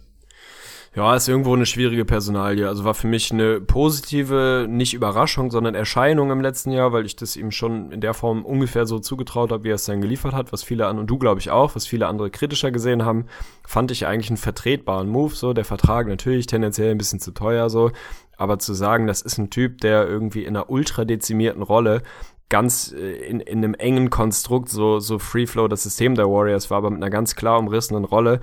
Einfach jemand war, der da Fantasie geweckt hat, dass er wirklich eine ganze Ecke mehr sein kann und einfach ein schönes Skillset hat, eine schöne Work Ethic, wo man sich vorstellen kann, dass aus dem wirklich richtig was wird fand ich irgendwie okay, fand ich sinnvoll und ist für mich auch immer noch jemand, der, der eigentlich ein schönes Skillset hat, auch so dafür, wie sich die Liga gerade entwickelt. Einfach ein versatiler Typ, der schon, naja, so zweieinhalb Positionen irgendwie spielen kann, relativ viel verteidigen kann und so weiter. Aber möchte ich, dass er mein bester Spieler ist? Nee, also jedenfalls nicht, wenn ich um die Playoffs mitspielen möchte, dann wird's irgendwie dünn glaube ich, dass du den jetzt gewinnen, bringen, traden und bewegen kannst. Schwierig mit dem Vertrag. Also jedenfalls nicht so, dass du da irgendwie ultra interessante Assets zurückbekommst, weil ich jetzt auch kein Team sehe, wo ich sage, Alter, die sind ein Harrison Barnes davon entfernt, jetzt richtig, richtig gut zu sein. Naja, ist ja so. Also zeigt mir ein Team, wo man sagt, wirklich, pack Harrison Barnes da rein und, und, die machen entfernt, echter Contender zu sein. Voll die geile Maßeinheit. Episode 66 Dinge, die ein echter NBA-Fan nicht sagt, nehme ich auf jeden Fall mit rein. ja, du weißt ja, was ich meine. Also da gibt's jetzt nicht so ein Team, wo ich sage, ey, bam, für die ist das der absolute Home Run, wenn die sich ein, was verdient da gerade 18 Millionen Harrison Barnes mit rein und du sagst, das macht die wirklich signifikant besser, sehe ich so auch nicht. Von daher würde ich die Personalie da mal so ein bisschen außen vor lassen. Schauen, dass man vielleicht einen Wes Matthews nochmal bewegt, wo ich mir noch eher vorstellen kann, auch wenn der wirklich mal wieder so eine absolut seltsame Saison spielt, aber wo ich mir eher vorstellen kann, dass man den vielleicht zu einem zu einem Contender oder erweiterten Contender abladen kann oder dafür ein bisschen was bekommen kann und dann wirklich sagt, irgendwie müssen wir diese Nerlands Noel Situation mal auflösen. Die absolute Hotdog haben wir noch gar nicht besprochen, sensationell. Also ist so ohne Scheiß. Nerlands Noel ist ab sofort in meinen also wirklich All-Time Top 3 für absolut swaggigsten Dudes der Liga. Fand ich sensationell. Und dieses Interview, wo er von der Seite gefilmt wird, dazu Stellung nimmt und im Hintergrund Rick Carlisles Gesicht zu sehen ist, bei dem, was Nerlens Noel sagt, selten so gelacht. Wirklich so dieses, ja, ja, ich war so ein bisschen low on energy, äh, dann dachte ich, ja, holst dir einen Hotdog. So, und das Gesicht da hinten, einfach großartige Aktion. Also mal wieder so ein, so ein typisches in dein Gesicht Rick irgendwie. Absolut seltsamer Move. Also da muss man auch nochmal schauen, wie das da weitergeht. Wahrscheinlich nicht mehr ewig lang, zumindest nicht, wenn Rick Carlisle da weiter im Amt ist. Ich glaube, das ist irgendwie eine, eine schwierige Arbeitsbeziehung zwischen den beiden ja, dann hast du bei den Mavs halt so einen Harrison Barnes, Dennis Schmitz, bei dem du hoffen musst, dass er sehr schnell wirklich noch die nächsten großen Schritte macht, vielleicht dann echt dein bester Spieler sein kann und du vielleicht noch irgendwen dazu holen kannst und dann Harrison Barnes so deine Option zweieinhalb ist, dann fühle ich mich damit wieder gut. Deine Option eins bis anderthalb finde ich schwierig. Was Nerlands Neuland geht, kann ich mich wirklich super in die Lage hineinversetzen, weil ich sehe da große Parallelen zu meiner Beziehungsvergangenheit mit Fußballtrainern von mir. Also auch da, das gibt dann einfach diese kalter Kriegssituation. So, der Trainer regt sich über dich auf, du provozierst ihn eigentlich immer weiter und gerade wenn man natürlich von sich eigentlich überzeugt ist und denkt, hey, ich bin auf jeden Fall besser als irgendwie ein Großteil, der da auf dem Feld rumkeucht, dann ist das natürlich klar, dass es das eine schwierige Situation ist. Also ist echt scheiße. Ich bin auch gespannt, wie sie das lösen sollten, ihn jetzt irgendwie irgendwie zu traden macht ja eigentlich auch keinen Sinn. Also deswegen bin ich gespannt. Er gehört ins Starting Lineup. Wie gesagt, wenn das jetzt alles die große Taktik ist und der große Plan ist von Mark Cuban oder wem auch immer, einfach Nerlens Noel so klein zu halten, dass niemand ihm einen Vertrag bieten will und die Mavs ihn dann irgendwie für, keine Ahnung, neun Millionen pro Jahr dann für die nächsten drei Jahre halten, dann ist das natürlich genial. Aber die Frage ist dann, ist die Beziehung dann nicht schon so zerrüttet und Rick Carlisle wird weiter Trainings Trainer sein bei den Dallas Mavericks, außer er selber sagt irgendwann, ich möchte hier nicht mehr sein, was auch echt eine Storyline ist. Also wann hat, wann sagt Rick Carlisle, nee, Schluss, ich habe da keinen Bock mehr drauf, weil dass er ein Playoff-Coach sein sollte und jemand sein sollte, der ja einen tiefen Lauf startet mit seinen Teams, ist ja absolut klar. Der Mann ist vergeudet bei den Mavs und ob er auch wirklich ein richtiger Rebuilding-Coach ist, ist halt auch wieder die nächste Frage, weil auch er ist natürlich ein Riesenfaktor, warum die Mavs jetzt einfach schon das zweite Jahr hintereinander den, den Tanking-Modus verkackt haben. Natürlich, das ist halt ja, also der ist halt einfach gerade zu gut für seinen Job. Also einfach klassisch überqualifiziert. So, das ist halt einfach ein Problem, weil das ein, einer der, weiß ich nicht, wie, wie noch mal man reinzählen will, drei bis fünf besten Coaches dieser Liga ist, so um und bei jedenfalls, also zu den absolut, absoluten Top-Coaches gehört. So und sein Team halt gerade eins ist, was irgendwie ja, versucht zu tanken, irgendwie nicht so richtig. Carlisle halt auch nicht unbedingt der Typ ist, der sagt, ey, alle jungen Talente, die wir haben, raus auf den Court und dann, ja, spielt mal so ein bisschen Pickup hier. Das ist halt was, was du mit ihm nicht machen kannst, sondern der geht halt ins Spiel, was ich eigentlich eine richtig geile Attitüde finde und sagt, scheißegal, egal welche Grundsituation, völlig Latte, ist mir total egal, wir versuchen dieses Spiel zu gewinnen und ich versuche mein Bestmögliches als Coach zu tun, um dieses Spiel zu gewinnen. Ist ja tendenziell eine überragende Einstellung, macht halt für die Mavs aktuell gar keinen Sinn. Also es hilft einfach, es, es macht eigentlich wirklich null Sinn, so. Von daher, der ist da unantastbar, niemand würde den jemals entlassen und das auch vollkommen zu Recht dass er selber irgendwann sagt, Leute, ja, sorry, also vielleicht tue ich auch hier euch auch ein Stück weit selber einen Gefallen. Macht mal euer nötigen Rebuild. Ich bin einfach nicht der richtige Mann für. Lasst uns mal irgendwie getrennte Wege gehen. Das kann ich mir irgendwo vorstellen. Ich sehe es noch nicht wirklich kommen, aber kann ich mir vorstellen, dass es auch so ein Ding ist, was er dann tatsächlich auch aus ja, aus Größe und Respekt der Franchise gegenüber macht, im Sinne von, es geht ihm wahrscheinlich gar nicht so sehr um sich selbst, sondern eher darum, dass er selber dann irgendwann sagt, ey, ich bin hier einfach gerade nicht der Richtige für die Situation. So, was soll ich hier? Ich kann hier nicht irgendwie Nacht für Nacht versuchen, guten Basketball zu spielen wenn euch das eigentlich gerade nicht hilft. So, also das kann ich mir schon irgendwo vorstellen. Ich sehe es noch nicht wirklich kommen. Ich habe gleich noch ein kleines Quiz, Spontan-Quiz für dich vorbereitet über die Sacramento Oha. Kings. Über, ja, nicht, also ein, zwei Quizfragen über die Kings, weil ich das schon eine, eine relativ interessante Geschichte äh, finde. Aber hast du noch irgendwas zu den Lakers zu sagen oder zu wem auch immer wir da noch nicht gecovert haben? Wer wird das ja, beste, das bessere also LA-Team sein? Das kannst du mir mal sagen. Welches Team aus LA wird am Ende der Saison den besseren Rekord haben? Ja, da würde ich Stand jetzt auf jeden Fall auf die Lakers wetten. Also bei den Clippers, das habe ich ja auch noch gar nicht erwähnt, gehe ich tatsächlich inzwischen sehr wahrscheinlich davon aus, dass die Andre Jordan getradet wird. Und wenn das passiert, dann ist ja klar, weil dann ist wirklich, dann wird eingerissen, dann werden die Clippers irgendwie versuchen, vielleicht sogar noch in die Bottom 5 reinzurutschen, was schwer wird, aber was dann machbar ist. Und die Lakers, wie gesagt, haben ihren Draftpick nicht, haben kein Incentive zu tanken und sollten dementsprechend besser sein. Also die sind auch mein Favorit für Platz 10, komplett wertlos, aber sind da mein Favorit für für, weil ich die auch ein bisschen besser finde als der Rekord, den man da gerade liest. Also 8 und 15 bei einem Netrating, was jetzt ja auch nicht eine absolute Katastrophe ist, überrascht mich schon so ein bisschen und ich sehe bei den Lakers am ehesten noch wirklich das Potenzial, dass die sich noch gut entwickeln könnten. Also sobald Lonzo irgendwann wirklich mal halbwegs okay ist und nicht halt der schlechteste Shooter aller Zeiten und die schlechteste Shooting-Saison aller Zeiten spielt. Und ich glaube, dass er das schaffen kann, dass er zumindest in Bereiche gekommt, die nicht mehr so weit sind, dass es wirklich seine ganzen Qualitäten, die er wirklich hat, dass es die komplett egalisiert. Und wenn das passiert, glaube ich, dass die Lakers ein Team sein könnten, weil die haben viele interessante Jungs. Kyle Kuzma haben wir lange nicht mehr erwähnt, macht einen sensationellen Job. Völlig zu Recht ist er der Starter jetzt inzwischen bei den Lakers und ich hoffe, das bleibt auch so. Ich glaube, der verdient sich jetzt echt langsam den Status Status, okay, Kyle Kuzma ist einfach Teil der Lakers für die nächsten fünf Jahre und das finde ich ist eine geile Story und drumherum sind halt genug Pieces mit so einem Jordan Clarkson, der einen guten Job macht, auch auf jeden Fall ein Trade Asset ist, weil ich glaube schon, dass es Teams gibt, die bereit wären, First Rounder abzugeben für einen Jordan Clarkson. Das wird halt spannend. Was machen die Lakers? Sehen wir da noch einen Mid-Season-Move? Werden die Thunder eventuell eine komplette Katastrophe und wir sehen da noch einen Trade wieder mit Paul George, keine Ahnung. Also das ist halt spannend, aber bei den Lakers war ich ganz, ganz kurz davor, sie vielleicht noch als Außenseiter zu nehmen, weil ich es mir in einem vielleicht in irgendeinem ganz unrealistischen Szenario vorstellen könnte, dass sie da vielleicht noch auf Platz 8 eine Chance hätten. Da rechts, da, na, nee, also da kann ich nicht mit, da, da rechts bei mir nicht. So, also habe ich, ich ja auch nicht gemacht, aber ja, ich habe ja. kurz überlegt. Ja, ich bin weiter weg davon, ein Stück weiter weg davon als du, glaube ich. Also mir fehlt absolut die Fantasie, also zumindest die Fantasie an realistischen Szenarien, dass, dass sie da wirklich ein Team sein können, was nicht klar unter 500 landet am Ende des Tages. Also das, das sehe ich in der Form nicht. Ob sie dann das bessere LA-Team sein werden vom Record, das kann schon sein, weil natürlich die Trade-Szenarien bei den Clippers absolut real sind. Gerade um die Andre wird's ja auch schon so ein bisschen in Anführungsstrichen lauter, aber es sickert immer mehr durch, dass der selbstverständlich auf dem Markt ist. Das weiß natürlich auch jeder, weil alles andere einfach Schwachsinn wäre, weil der Vertrag dann ausläuft am Ende der Saison. Insofern macht es nur Sinn für die Clippers, da zumindest mal vorzuführen, was man da so bekommen kann von den Contendern dieser Welt oder etwas besseren Teams.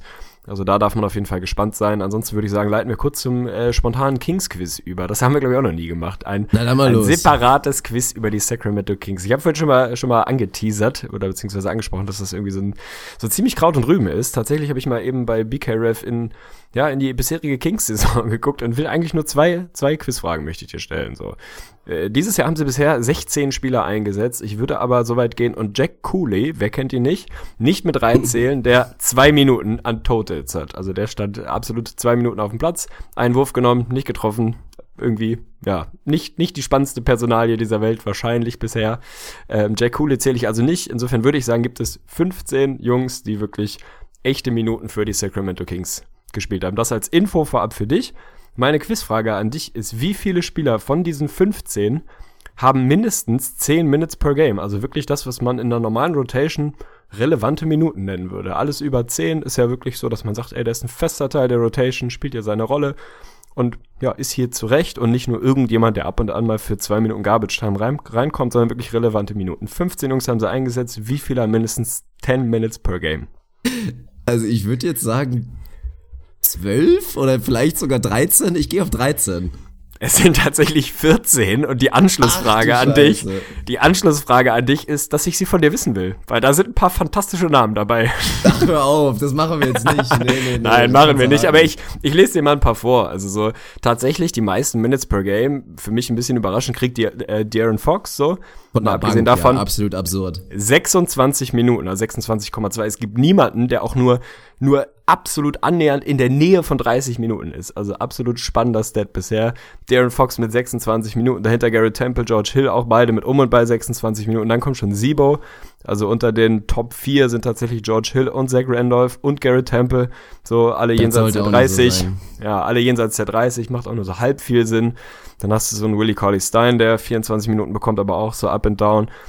Bogdan Bogdanovic und Co., das sind noch die Namen, die man kennt. Und dann geht es tatsächlich langsam los. So Justin Jackson sollten auch die meisten NBA-Fans noch kennen. Dann bist du schon bei Jakar Sampson angekommen, bei Frank Mason, bei Malachi Richardson und neuerdings auch bei, bei Georgios Papagiannis, der natürlich äh, eine etwas bekanntere Figur ist. Und Jack Cooley, wie gesagt, mit seinen zwei Minuten, der, äh, da natürlich. scheu, scheu ich mich auch nicht zu sagen, habe ich in meinem ganzen Leben noch nie gehört und äh, ja, fühle ich mich auch nicht schlecht mit. Also tatsächlich eine, eine hochinteressante Rotation bei den Kings und selbst, äh, selbst ein Malachi Richardson, der wirklich Nummer 14 ist beim Minutes per Game, kriegt 11,7 Minuten. Also das ist jetzt auch nicht irgendwie knapp über 10. Das sind alles relevante Minuten. Niemand weiß wirklich, was die Kings da gerade machen. So all das, was ich mir erhofft habe vorher an, an kleinem Fortschritt. Ich meine, hat, man hat ja nicht gedacht, dass sie gut sind, aber dass sie wirklich ihre jungen Talente in Collie Stein, Labissiere, Darren Fox und Co. da wirklich ausrollen, Buddy Hield und sagen, die älteren Jungs, die wir dazugeholt haben, die haben wir ja nicht geholt, weil die jetzt noch unfassbar guten Basketball spielen. So ein Sibo ist halt irgendwie mittlerweile auch washed, so. Aber halt irgendwie, um, um die jungen Leute anzuleiten. Und was ist jetzt? Scala bisher geht jetzt irgendwie in die G-League, hat 17 Minuten gespielt, pff, nicht wirklich relevant. Keine Ahnung, ich werde da einfach nicht schlau draus. Also das ist eine absolut seltsame Konstellation. Also eins will ich dir mal sagen, mein Freund. Jack Cooley, per 36, 36 Punkte, 18 Assists, 18 Rebounds, 36 Freiwurfversuche pro Spiel, 36 trifft er natürlich auch. Also ein absoluter Hammertyp, der Future MVP Jack Cooley. also das waren mal produktive zwei Minuten, sag ich dir, ey. Äh, er gibt ja 36, 18 und 18. Auf jeden Fall absolut stabil. Das ist ein geiler Typ. Nein, was passiert bei den Kings? Vielleicht, also es wirkt absolut bescheuert. Und man fragt sich langsam echt so, ey, ist das jetzt wieder das Front Office? Muss man da komplett die Franchise einfach einbetonieren und Richtung Seattle schicken? Das wird natürlich nicht passieren, weil Sacramento unfassbar viel Geld investiert hat in ganz moderne Training Facilities und so weiter, neue Arena, dies, das. Also das passiert nicht. Also an alle, die sich darauf freuen, da sind das vielleicht doch irgendwie die Clippers, die da am ersten Kandidat sind, vielleicht irgendwann mal, wenn Blake Griffin nicht da sind. Aber ich denke mal, keine Ahnung, was ich halt persönlich nicht verstehe, ich verstehe schon, wie sie jetzt zum Beispiel mit De'Aaron Fox umgehen, dass sie den Jungen einfach nicht verheizen. Das finde ich in Ordnung. Ich bin mir auch immer noch nicht so hundertprozentig sicher, bei welchem Rookie der bessere Ansatz ist, zu sagen, komm, wir geben ihm direkt 30 Minutes per Game oder wir geben ihm halt weniger. Aber was ich persönlich zum Beispiel nicht verstehen kann, ist, warum Buddy Hield nicht 33 Minuten pro Spiel Ja, spielt bei den ja. Kings. Also, was soll das? Der Junge ist jetzt in einer Phase, in einer extrem wichtigen Phase für ihn, dass der einfach auf dem Court stehen muss und beweisen muss, was er ist. Und die Kings wollen doch auch wissen, was sie in ihm haben. Und der spielt ja gut, der spielt eine super Saison, trifft 45% von draußen, per 36 Stats sehen natürlich auch super aus, aber kriegt einfach zu wenig Minuten. Und dann, gerade auch bei den Bigs, dass sie dann da immer wieder so in and out sind und nie irgendwie einen Rhythmus etablieren können, das gefällt mir persönlich auch nicht so wirklich. Also ich denke mal, dass die Kings in der zweiten Saisonhälfte den ganzen jungen Guys da wirklich die Minuten dann geben werden. Die werden weiterhin verlieren und vielleicht ist es auch einfach der beste Weg, wenn die Kings einfach am Ende des Tages in der Bottom 3 sind und halt eine Chance haben auf Doncic, Porter, Bagley und so weiter, dann haben sie ja alles richtig gemacht. Blasphemie, da möchte ich nicht drüber sprechen. Ich möchte diese Episode, zumindest dieses Thema, mit einem für mich absoluten Fun Fact beenden zum Thema Sacramento Kings. Es ist tatsächlich so, Jack Cooley hat ein höheres PER als Vince Carter Total Points in dieser Saison gemacht hat. Also Jack Cooley produziert in seinen begrenzten zwei Minuten ein PER von 49,7, also an die 50 tatsächlich. Und Vince Carter hat es diese Saison geschafft, wirklich in absolut totalen, Moment, wie viele Minuten hat er gespielt? 140 Minuten, ganze 47 Punkte, nee, 42 Punkte zu scoren in 183 Minuten. Also er hat tatsächlich fast 200 Minuten gespielt, 42 Punkte, immer noch ein PER von unter 5 und Jack Cooley geht auf die 50. Ich hole mir ein Jersey, also falls irgendjemand jemand einen NBA-Store findet, wo man Jack Cooley Jersey kaufen kann, ich bin auf jeden Fall absolut locked in. Der Typ ist ja mega. Er hat einen Box Plus Minus von 19,4. Also absoluter Wahnsinn. Die Stats gehen immer weiter. Warum kriegt der Mann nicht mehr Minuten? Völlig zu Recht. Ey, was für ein geiler Typ. Ich könnte, ich würde den nicht mal erkennen, ne? Hab noch nie gesehen, nee, den Mann. Keine also, Ahnung, wer das ist. mir jetzt auch ein Foto zeigen, keine Chance. Ach, stabil. Also Shoutout an Jake Cooley und äh, so viel zum Thema. Wer schafft es eigentlich in die Playoffs? Haben wir eigentlich ganz bummelig durchgehandelt, glaube ich. Ich werde einfach mal, ich glaube als Episodenbild mache ich einfach nur so ein Bild von Jack Cooley, dann weiß ich auch, wie er aussieht. Werde einfach nur MVP drüber schreiben und dann, keine Ahnung, bin ich mal gespannt, was für Reaktionen kommen. Der ist so irrelevant, dass er bei den Salaries auf BK Ref nicht mal auftaucht. Der ist da nicht mal dabei. Also das ist ein Unding. Also wirklich Ach. hier Vivek Ranadive reißt sich zusammen, gibt dem Jungen Max-Contract und dann läuft das auch wieder in den nächsten Jahren. Ja, dann sind wir jetzt, sind wir jetzt durch? Ich weiß auch nicht. ja, ich glaube, ja. Ich habe mir gerade ein Bild von ihm angeguckt. Sieht auch ein bisschen creepy aus. Also würde mich nicht oh, wundern, wenn der schon mal jemanden im Garten hinter seinem Haus verbuddelt hat. Also ist denn, ist wenn man Fall seinen Namen eingibt, ist es dann auch das erste Ergebnis bei Google oder ist er irgendwo so auf Seite 3? Ich bin noch bei BK Ref auf seinem Bild. Der Mann hat mal für Utah gespielt. 2014, 2015 hat er fünf Minuten für Utah gespielt. Also ich habe jetzt schon mal gesehen, man muss weit suchen, um Zack Cooley den Basketballspieler zu finden. Das ist kein Jack, gutes Zeichen. Jack, nicht Zack. Jack. Kennst du den nicht Ach. aus? Jack. Cooley. Ah, oh, absolut stabil. Sympathischer, sympathischer junger Mann. Ja, auf jeden Fall. Also der hat mehr, das ist, finde ich, unsere, unsere Petition und Aufgabe für die nächsten Wochen und Monate. Ein bisschen mehr Spotlight für Jack Cooley rauszugrinden gibt, ey. Ich freue mich schon, dieses Foto benutzen. Das ist so herrlich. er sieht komplett einfach auf diesem Foto aus, wie so ein 37-jähriger Dad, der dann irgendwie zu so einem Little League Game von seinem Sohn geht und dann einfach an der Seitenlinie steht. Er also produziert Hammer. in diesem Jahr tatsächlich mit seinen 2,0 Points per Game ein Career High. er war vorher bei 1,7 bei den Jazz. Absolut stabil. Okay. Das, das Segment Jack Cooley Stats ist hiermit beendet. Mal gucken, wir nehmen ihn demnächst mal wieder mit rein. Also wenn er 136er O-Rating, das wird immer besser. oh Gott, okay. Abbruch, Abbruch. Ja, okay, lassen wir es. Lassen wir es. So, was haben wir auf der Uhr? Moment. Ich würde äh, sagen, Stunde 14, ist schon relativ ja. spät am Abend. Wir hatten äh, beide einen stressigen Tag. Von daher jetzt irgendwie noch irgendwie, keine Ahnung, was rauszugrinden raus. Muss ja auch nicht sein. Ich würde sagen, wir beenden es, wenn es schön ist. So sollte man es ja immer machen. Und ja, hauen einfach mal rein, oder? Ja, finde ich auf, auf jeden Fall gut. Also war, hat eine, war eine bummelige Ausgabe, hat mir Spaß gemacht. Mein Sprachzentrum ist jetzt auch schon wieder so leicht, leicht beschädigt. Von daher, ähm, ja, verabschieden wir uns in den wohlverdienten Feierabend. 20 Uhr haben wir auch schon wieder auf der Uhr und hören uns ja Anfang der Woche, würde ich mal vorschlagen. Also ich bin jetzt, wie gesagt, wenn das alles glatt läuft, äh, dann äh, ja, gibt's ein bisschen ein paar Neuigkeiten im Leben, aber vor allem auch ein bisschen äh, besser geplante Tagesabläufe und zeitliche Vorläufe und so weiter und so fort. Dann wird das auf jeden Fall wieder wieder öfter machbar sein. Von daher können wir da wieder den Fuß ein bisschen vorsichtig aufs Gas drücken und komplett durchladen und zünden. Das hört sich doch gut an. Ja, wir haben ein bisschen Kritik haben wir auch bekommen, aber jetzt mal ganz ehrlich, also auch immer dieses Frequenzargument, wir verstehen es natürlich, wie wichtig das ist, gerade auch um sich weiterzuentwickeln, aber einfach, wenn man Frequenz als Hauptkriterium für einen guten Podcast nimmt, dann hat man irgendwie auch da eine falsche Ansichtsweise, weil es hat ja auch, glaube ich, noch niemand gesagt, boah, Zach Lowe voll scheiße, weil der macht voll unregelmäßig Podcast. Nicht, dass wir jetzt sagen wollen, unser Podcast ist genauso gut wie der von Zach Lowe, das ist schwierig, aber nur um es mal kurz erwähnt zu haben. Recht hast du, es ist, glaube ich, immer eine Mischung aus Unterhaltung, Infotainment, glaube ich, würde ich unser Produkt nennen und Frequenz und äh, Sympathiefaktor und so weiter und so fort. Natürlich, je öfter, desto besser. Bis zum bestimmten Punkt würde ich da mitgehen, aber nur zum Selbstzweck macht es halt auch keinen Sinn.